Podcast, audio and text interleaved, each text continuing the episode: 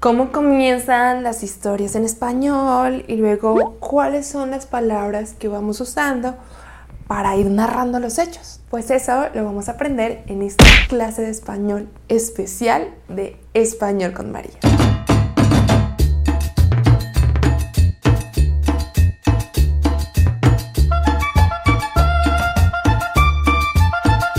Hola mis amores, bienvenidos una vez más a Español con María, la forma tropical de aprender, practicar y mejorar su nivel de español. Yo soy María, soy colombiana y hoy les voy a enseñar las palabras que utilizamos en español para contar historias. Este video tiene unos apuntes especiales, ustedes pueden ir a mi sitio web, por aquí también les voy a dejar el botón para ir y visitarlo y que puedan descargar la ficha de estudio del video. Este tema es muy importante, sobre todo para todos aquellos que están pensando presentar un examen en español y probablemente en la parte oral o en la parte escrita de ese examen les van a pedir que cuenten una historia. Y estos marcadores temporales que vamos a estudiar aquí van a ser muy útiles para hacerlo.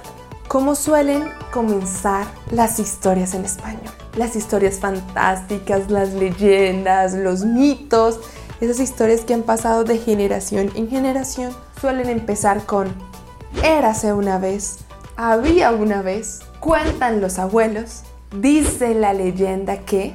Y si vamos a contar una historia más bien como de un hecho que nos sucedió a nosotros o algo que pasó, pero no es como un cuento, un cuento de hadas o una leyenda, podemos contar una vez, una vez yo estaba caminando por el bosque y esto sucedió. Había una vez una princesa que vivía en el castillo. Érase una vez, en un lugar muy muy lejano, un reino en el que habitaban dragones. Cuentan los abuelos que un día en el bosque de la montaña se apareció el monstruo de dos cabezas. Las historias son de hechos pasados, ¿no? Generalmente. Incluso si son historias fantasiosas, las contamos como si fueran cosas que sí sucedieron. Y cuando estamos describiendo el pasado en español, es muy común que utilicemos el pretérito imperfecto del indicativo o como yo se lo enseño a mis estudiantes, el pasado a En la ciudad habitaban tantas personas, la ciudad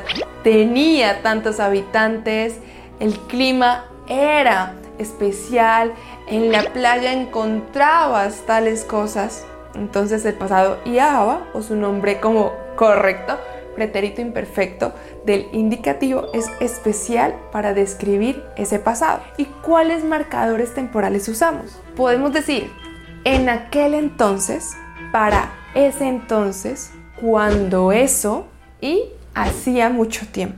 Vamos a ir con la historia hasta ahí. Cuentan los abuelos que Bucaramanga era un pueblo indígena. Hace 400 años se fundó la ciudad. En aquel entonces la ciudad no era una ciudad, sino una parroquia. Y la parte fuerte o grande de habitantes vivía en Girón, lo que hoy en día se conoce como Girón, mientras que Bucaramanga era una parroquia donde había unas casitas de indígenas. Para entonces, para entonces, el poder político en la región se concentraba en Girón y no en Bucaramanga. En una historia pueden aparecer situaciones que suceden de repente, que no las estábamos esperando. Y esas situaciones van muy bien con la combinación de pretérito imperfecto y el pasado simple. Por ejemplo, yo estaba dando la clase de español cuando sonó la alarma. La acción que, está, que era larga o la que fue interrumpida por otra va en pretérito imperfecto. Yo estaba dando clase de español y la acción que interrumpe la otra acción o que sucede en medio de un periodo largo va en pasado simple, cuando sonó la alarma. ¿Listo? ¿Cómo contamos o cómo expresamos esas acciones que suceden de repente? Podemos decir de repente, de pronto, de un momento a otro, de la nada.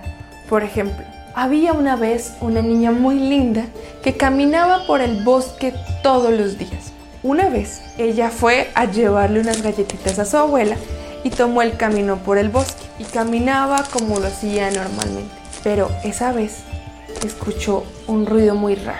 Se acercó al lago que había en el bosque y de repente del lago salió un pez gigante. ¿Sí ven? De repente de la nada, de pronto, de un momento a otro. También podemos tener acciones que suceden a la vez que otra o mientras otra sucede. Para eso decimos mientras, a la vez, al tiempo, mientras tanto y al mismo tiempo. Por ejemplo, la niña caminaba por el bosque y al mismo tiempo un cazador estaba subiendo la montaña desde el otro lado, a la vez, al mismo tiempo. ¿Listo? Mientras la niña estaba caminando por el bosque, esta otra acción también sucedía. En las historias hay momentos clave que hacen que cambie el destino de los personajes. Esos momentos los podemos expresar con los siguientes marcadores. Sucedió algo increíble. A partir de ese momento, la ciudad cambió. Por ejemplo, llegó el tren a Macondo y a partir de ese momento, la ciudad cambió. A partir de ese momento. Desde entonces, los indígenas encontraron mucho oro en los ríos que estaban cerca de Bucaramanga. Y una vez, un empresario muy importante decidió establecer una empresa minera aquí. Desde entonces, el crecimiento de la ciudad fue imparable. Eso no es cierto, pero para contar la historia funciona desde entonces. También podemos usar al poco tiempo para indicar que algo cambió poco tiempo después. Por ejemplo, en la ciudad prohibieron las corridas de toros y al poco tiempo las plazas de toros se transformaron en centros educativos. ¿Sí ven?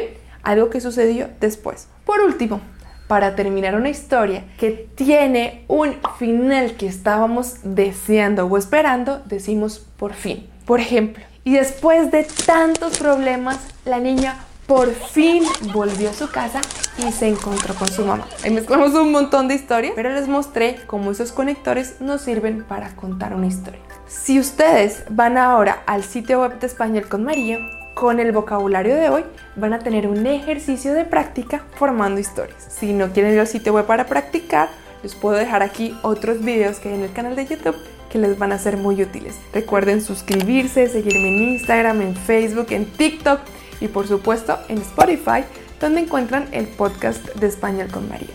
Eso fue todo por hoy.